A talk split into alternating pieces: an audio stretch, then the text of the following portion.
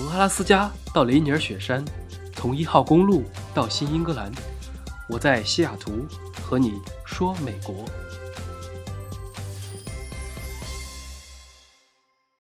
Hello，大家好，欢迎来到本期的饭后说。又到了周末，大家吃了吗？喝了吗？晕了吗？今天我们继续来讲干杯系列。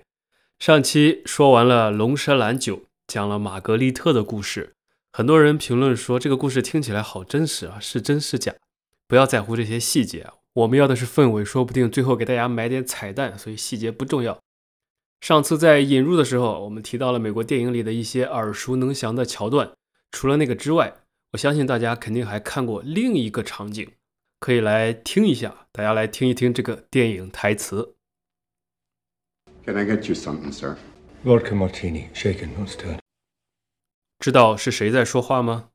翻译过来就是一杯干马天尼，摇匀，不要搅拌。A martini, shaken, not stirred. 是的，邦德的经典佳句。马天尼算是众多鸡尾酒中最有名气的之一了。在《零零七》系列电影，詹姆斯·邦德只要出现在酒吧，最爱喝的就是马天尼。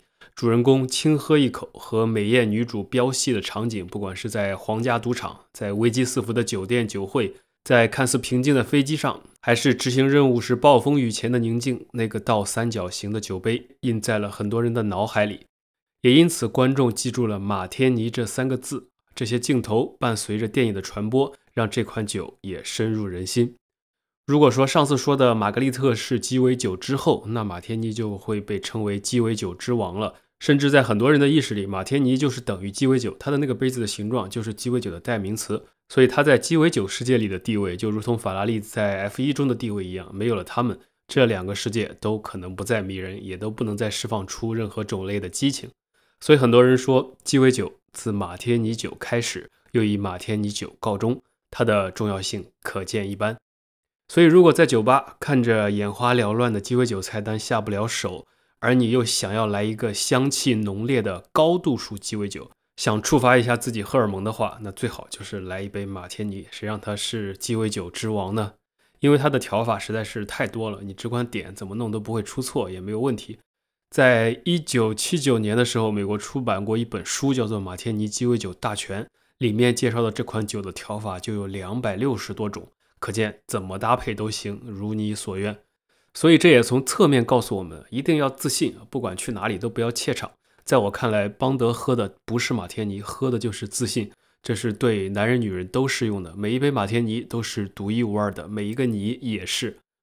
那我们今天要讲什么呢？相信聪明的听众已经猜出来了，那就是马天尼里面的基酒，世界六大烈酒或者说八大烈酒的第二款杜松子酒。因为英文单词是 G I N 金所以也叫金酒或者琴酒，钢琴的琴，这都是翻译的问题，都可以。看过柯南的人肯定知道我在说什么啊。那我们就开始吧。首先，先不谈历史啊，当前世界金酒在哪里最流行？无疑是英国了。据说一年要卖出去超过五千万瓶啊！要知道英国人口也就六千多万，就接近一人一瓶了。就连刚去世的女王伊丽莎白二世，据说也是金酒爱好者。她中午一杯金酒做的金汤力，晚餐一杯马天尼或者葡萄酒，数十年来严谨而规律。还有他们的前首相啊，丘吉尔也是以爱喝烈性的马天尼鸡尾酒而出名。他经常一边斜着眼睛看着味美思啊，就是一种加强家乡版的葡萄酒，一边喝着金酒。金酒这么风靡，或许也有名人效益的成分。好，我们言归正传啊，可以先看一看金酒的定义。它是一种以谷物为原料，注意是谷物啊，不是水果，也不是葡萄，以谷物为原料，经过发酵蒸馏制造出来的中性烈酒基底。然后再增添以杜松子为主的多种药材与香料调味后所制造出来的一款蒸馏酒，所以它的主体也是常见的谷物所蒸馏的，并不是用杜松子发酵。之所以把它放到酒的名字上，是因为这款酒主要调味成分之一就是杜松子，因此也被经常称之为杜松子酒。但是如果严谨的说，并不是所有的金酒都是以杜松子作为主要的调味，有少量除外的，但大部分都是。那可能这个时候你就会问了。杜松子是什么东西啊？是松子的一种，还是杜子的一种，还是某种植物果实？它其实是跟柏树有点亲戚，在这个大家族里面，刺柏属里面一种植物所产生的松球，可以被当做食物草料或者香料，还可以制作精油。关于这个属下面的物种啊，很多植物都有松球，但是口味非常苦涩，不适合食用，甚至有些有毒。但是杜松子却可以。后面它就被人类拿来进行各种用途了，给金酒调味道就是主要之一。然后它的外观有点像蓝莓啊，但是口感就完全不一样了。或许你在超市里面曾经看到过很多不同种类的金酒啊，上面大多数写的都是伦敦干型金酒。再加上金酒在英国的流行，很多人就会下意识的以为它是产于伦敦的一种英国国货。但实际上，所谓的伦敦干型更像是一种风格，而不是它的原产地。那它究竟是如何产生的呢？好的，那我们的故事续集就要继续了。上集说到，平行世界里的我在洛杉矶的一个酒馆里面喝酒。那我在告别了玛格丽特的故事之后，想去欧洲看一看。去英国，这个当时我还未曾踏及过的土地，于是就开始有了这么一个计划。那年我是二十一岁，大学刚毕业没多久。大家也不用来倒推时间啊，你算不对的。我是小学跳了一级，然后上学又比较早，所以一般比同龄人小两岁。你们就当时间是架空的就好了。说起来也很神奇啊，我当时做了一件现在看起来非常中二的事情啊，我是申请了英国签证，但不知道能不能过。结果很幸运，直接就过了。接着我就马上请假，买了第二天的票，就飞往阿姆斯特丹了。因为当天是下午买的，第二天就飞，我也没有时间去银行换钱，所以当年我是真的就是只带了两张信用卡，一张储蓄卡，带着一个行李箱就走了，想着到英国再取吧。所以真的可以说是身无分文，一分钱英镑没带就出国了。这个行为现在看起来有点不靠谱，但好在当年年轻的我还是挺猛的，没有遇到什么突发事件，不然可能就会比较尴尬。我当时乘坐的是荷兰航空，在荷兰转机后，再飞了两个小时就抵达了英国的曼彻斯特。到了之后呢，曼城的朋友开车来接我，然后就是正常的睡觉倒时差，一觉醒来阳光明媚。六月份的英国天气还是非常不错，所以这是一段非常好的回忆。我后来从曼城出发，去伦敦，去剑桥，去约克，去伯明翰，去谢菲尔德，然后湖区、苏格兰高地，然后到了格拉斯哥和爱丁堡，最北端甚至是到了尼斯湖，但是并没有遇到水怪，所以基本上也算是英国深度游了，整个游了一圈儿。相信听众里面去过英国的朋友对这些地名可能都是熟悉的。那故事就发生在这期间。是大概在我抵达英国一周之后，我坐火车从伦敦出发，准备去约克这个城市。一路上风景还是挺美的，因为我还路过了一个庄园。英国其实有很多这种庄园或者古堡啊，没事儿大家可以去参观一下，也是非常有特点的。那我当时路过的庄园叫做霍华德庄园啊，路过的时候还看到有人在那里办婚礼，听说新郎叫 J A Y 啊，似乎是个名人。我匆匆看了一下，就继续往前行了。终于在傍晚时分抵达了约克。我有一个好朋友在这里，他是一个爱喝酒的人。他见了我就说：“嗯，先别吃饭，喝一杯。”于是就带我去了约克的市中心。这里最著名的建筑是约克大教堂，它是整个欧洲北部最大的哥特式教堂之一，确实非常的壮观。但是我们的目的地并不在此。而是旁边没多远的一个小巷子里，它是一条狭窄的中世纪石砖小巷，大约是建于公元一四零零年左右。这个巷子古代也叫做肉铺街，当然现在小巷两边早已经不是肉铺了，而是各种小商店、咖啡厅、餐厅等等，非常的热闹。这个巷子最大的特点是两边离得非常的近。感觉二楼打开窗户都可以互相握手，有点中式吊脚楼的感觉，但是它又是那种欧式的建筑，大家可以想象一下，这就是完全不一样的一种风格，但是有相似的特点在里面。朋友就带我走进了这个小巷，在一家酒吧坐下。我看了一下招牌，上面画了一个破烂的斧头，感觉名字还有点意思。他说今天要让我尝一尝最英格兰 style 的酒，然后就讲起了他们的家族故事。这位朋友也可以给大家交代一下啊，他说起来是非常优秀的一个人，他家庭条件一般，据他自己所说，就属于没有钱的那种中产家庭。他小时候依靠自己的努力考取奖学金，进入了英国最著名的中学，叫伊顿中学，大家可能听过，很多名人，包括很多皇室子弟都是在这里上学的。从伊顿公学毕业之后，可惜他没有申请到牛津或者剑桥的奖学金啊，这两个学校学费都是很贵的。那家庭经济状况就无力供他升学，所以他后来就没有深造了，选择报考了公务员，然后在英国的海外机构工作。接着他就给我讲起了他祖上的故事。这个朋友其实虽然是英国人，但是出生于印度啊。为什么？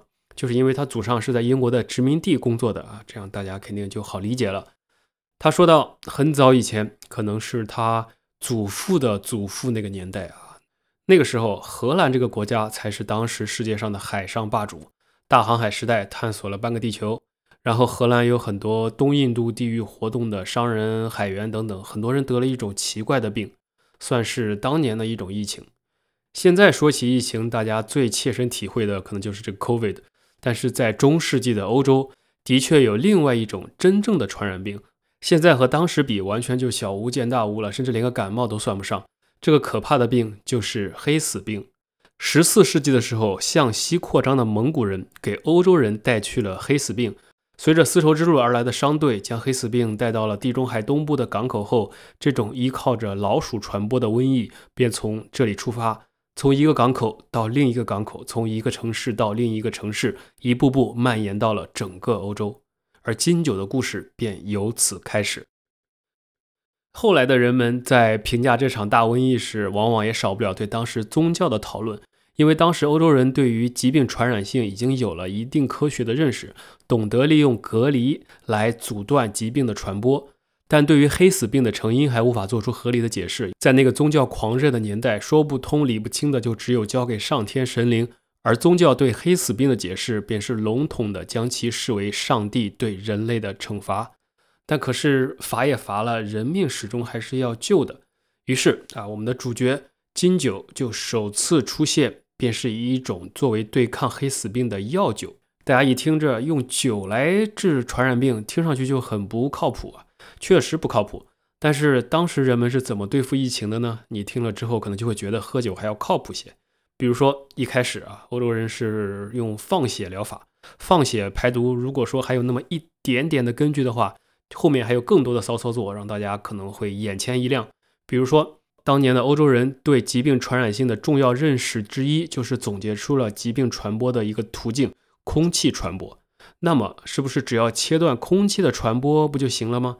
于是欧洲人灵机一动，就干脆不洗澡吧，这样身上的污垢不就能够互相隔绝空气了吗？除此之外，像是吃饱食啊、用小便洗澡，或者搬去下水道生活等等各种奇葩方法，更是数不胜数。如今我们看着觉得滑稽，但是在当时，本着医学和宗教不分家这么一个原则，这些事情都会出现的。在之后的百年间。随着黑死病断断续续的在欧洲各地反复横跳，人们才慢慢的对宗教这套疾病天降的理论产生了怀疑。同时，这种怀疑精神也让越来越多的医生开始探索更务实的方法。于是，一种植物开始进入到他们的视野。这个植物叫做杜松，杜甫的杜，松树的松，一种在北半球广泛分布的植物。它的浆果酷似蓝莓。平时是作为一种调味用的香料或者利尿的草药，医生们就去翻阅古罗马、古希腊时候的典籍，发现古罗马时期人们使用燃烧杜松子的烟雾来给房间消毒，这就被黑死病期间的医生们重新利用了起来。其实听起来和我们用艾草跟房屋消毒的原理，似乎有那么点相似。而杜松子的油会随着烟雾挥发，从而对部分致病菌产生一定的抑制作用。这个在当时算是少有的靠谱手段，加上人们长期不洗澡，香水在那个年代就变得非常流行。但是大家现在如果这么一想，不洗澡再加上喷香水，那岂不是那个味道更加的难以言喻？而杜松子的这个果实正好也是一种香料，可以用于植物精油的萃取，所以有了药用加上日用这两种用途之后，杜松子很快就得以广泛的传播。于是，聪明的酿酒商人。在酒中加入杜松子，普通的蒸馏酒就摇身一变，变成了抗瘟疫的神药药酒，就像莲花清瘟一样，一下就火了。虽然这个用酒来抗疫听着很荒谬，但是好歹也比刚才提到的放血或者说不洗澡的这种逻辑要靠谱得多。那这个就是金酒最初版本的来源。事实上，在整个欧洲，将杜松子用来制造药酒是荷兰人的首创。那金酒呢，也就是荷兰人的国酒，只是后来在英国发扬光大了，这是它的渊源。那在这之前，说起来，荷兰啊，大家也知道它是属于低地地区，顾名思义就是海拔低，加上境内河流密布，种点田地，说不定哪天海水倒灌了，还把粮食给淹了。它这种除了沙子和海一无所有，但是有靠近出海口的地理环境，也塑造了荷兰人经商的底蕴。本来说起来打打鱼、做做马车夫便足以度日，但当时德国兴起的宗教改革扩散到了这里，崇尚自由勤劳的荷兰人便接受了新教，率先甩掉了宗教的包袱。他们依靠着长期经商积累的资本，荷兰是世界上建立的第一个资本主义国家啊，这是个冷知识。也是第一个证券交易所、第一个股份制公司建立的地方，可见他们有这种开放的思想环境，而这个思想在酿酒中也得到了体现。过去从法国进口葡萄酒酿造白兰地的蒸馏酒这种产业就被荷兰人抛弃，他们的酿酒商转而用本国土生土长的谷物来作为酿酒的原料，而刚才提到的黑死病期间用香料蒸馏调味的方法，则被荷兰酿酒匠人也继承了下来。与此同时，金酒这种香型也逐渐成为了荷兰人对酒香的独特理解。接着啊，我们绕了这么一大圈儿，就回到了刚才的话题。最初，荷兰人大量制造金酒，是为了帮助在东印度地区活动的荷兰商人、海员和移民来预防热带疟疾疾病，来作为利尿和清热的药剂使用。而不久之后，人们发现这种药水啊，香气和谐，味道协调，酒体又洁净。很有清爽的自然风格，很快就被人们当做正式的酒精饮品开始饮用。听到这里啊，我就开始问我这个朋友：“你说的这个故事我好像听过啊，比如有一款著名的鸡尾酒叫做金汤力，金色的金，汤汁的汤，力量的力，不就是一开始也是治病发明的吗？”他笑了笑说道：“对，在遥远的东方有个地方叫琉球。”那里有支乐队叫做告五人，有首歌叫做《给你一瓶魔法药水》，而金汤力不是酒，对于当年的人来说，那就是一瓶魔法药水。他继续说道：“啊，现在时间线来到了他祖上的故事，他开始讲细节。他祖上是在英国的海外殖民地工作啊，大家也猜到了，那就是印度。”当时世界上还有一种病啊，思念是一种病，但这个比思念更严重，而是另外一个曾经在热带以及亚热带地区疯狂肆虐、无情地夺走很多人生命的虫传染病，叫做疟疾。后来，南美洲的印第安人无意中发现了金鸡纳树的树皮能够治疗疟疾，科学家们提取了树皮中治疗疟疾的有效成分，命名成了奎宁，而奎宁的发现。是英国能够对印度进行长达一百九十年殖民统治的因素之一吧，可以说是之一。所以说，知识就是力量啊！因为印度半岛当时也是疟疾非常严重的区域，而在海外殖民地服役的英国士兵、工作人员还有他们的家属们，都需要服用奎宁来预防和治疗疟疾。我这位朋友的祖辈就是在这批人群之中，但是他说，奎宁这种东西本身味道实在是太苦了。苦的没法入口，根本就很难吃下去，比思念却又无法回家的生活还要苦。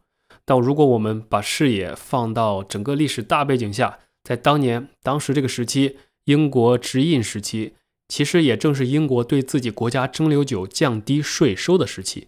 那杜松子作为原料来说，价格就低廉，制酒的时间也很短，加上无需长期储存，它又不需要陈酿什么的。以上种种原因就导致了金酒在当年是非常的廉价，于是，一大批英国士兵就实力带货，人肉代购，把金酒带到了印度，来减轻自己服役生活期间产生的乡愁。这其中有一个贪恋喝酒的英国士兵，他在喝奎宁的时候，为了减轻苦的味道，先是往奎宁中加了水来稀释，喝了一口，嗯，觉得还是苦，便又加了糖，加了柠檬汁。可是还有一种特殊的气味会停留在鼻腔中，非常的不爽。那为了掩盖那种味道，他便把带来的金酒加了进去。那这一天，金汤力这款以金酒为 base 的鸡尾酒的原型就诞生了。相当于是为了改善口感，奎宁兑水，再加上糖、青柠檬和金酒一起喝下去的一种，可以说是吃药的方法。那这一酸甜中略带苦涩，后味又露出一丝辛辣的药方，一下就俘获了众人的心，药水也就变成了酒水，这样就诞生了后世著名的那款鸡尾酒金汤力。现在大家在市面上或者在一些酒店里面，或者在一些便利店里面，都可以看到有种罐装饮料叫汤力水。那这个其实就是水加奎宁，但是现代版的已经经过了各个国家食品药品监督局的监测，里面奎宁的含量已经非常非常低了，但是其特殊的味道和标志性的微苦依然保留。而金汤力这个无意中发明的一种药，也就成为了现代每个酒吧必备的鸡尾酒之一。说到这里，聊了半天，就是服务员来了，说他的酒到了。我一看，问这是什么？看起来不太好喝的样子。他神秘一笑啊，说：“这是没有调制过的纯金酒，一般人不要这么喝。你要不要试一口？”我一听就觉得这肯定是黑暗料理，就像你让一个不喝白酒的人去喝酒头或者原浆一样。于是我就浅喝了一口，果然立刻皱起眉头啊！反正我是觉得这个东西不是很好入口。这位朋友也哈哈大笑，说：“就知道我喝不习惯。”他说：“你这个表情跟我想的一模一样，简直可以当我的素材啊！因为我这位朋友他是个作家，他后来还写了一本小说，里面就有这个画面一模一样。接着他从包里面还拿出了初稿给我看，说他之前就写了一段描述别人第一次喝金酒的表情，让我来读一读啊！我一看这个小说的主角似乎是叫温斯顿，好像在哪里听过这个名字。原文是这样说的：小说里的他。”从架子上拿下一瓶无色的液体，上面有个不起眼的白色标签，标示着“胜利金酒”。温斯顿倒出几乎装满一茶杯的分量，让自己鼓起勇气接受冲击，然后把酒当成一剂药方一口吞下。瞬间，他的脸就变成了深红色，眼泪涌出他的双眼。这东西就像在喝硝酸。更过分的是，你咽下去的时候，会觉得有人拿着橡胶棍敲你的后脑勺。然后到了下一刻，他腹中的灼烧感就平息下去，世界开始看起来也似乎比较令人愉悦了。我一看这描述，跟我刚才的感觉就差不多，除了没有愉悦，其他的都有了。所以直接喝没有经过任何调制的纯金酒是非常挑战味觉的，很像酒精里面加了香料的味道。一般人啊，大家听完还是不要实验了，除非你是爱好者。于是我说道：“啊，乔治啊，我朋友叫乔治，你这么喝也太变态了吧？还是喝现代版的金酒吧。”他就一笑，然后说：“你去点现代版的吧，我还是更喜欢这种痛苦后释放的感觉，才能继续完成我的小说。”果然啊，这个作家的世界我们普通人理解不了。说着，服务员路过，我就赶紧要了一杯冰水，然后点上了我自己的酒啊。我说：“我还是正常一点，喝个现代版的伦敦金酒。”那这个朋友也继续跟我讲到说：“确实。”英国人第一次发现金酒是在17世纪那场三十年的战争中。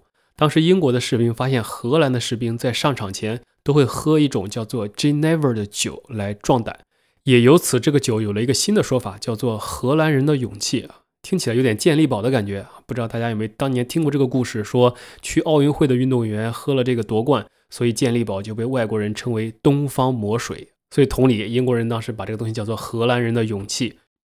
后来，英国人把这种酒的做法带回了英国，又大约花了一百来年来发明了自己版本的金酒。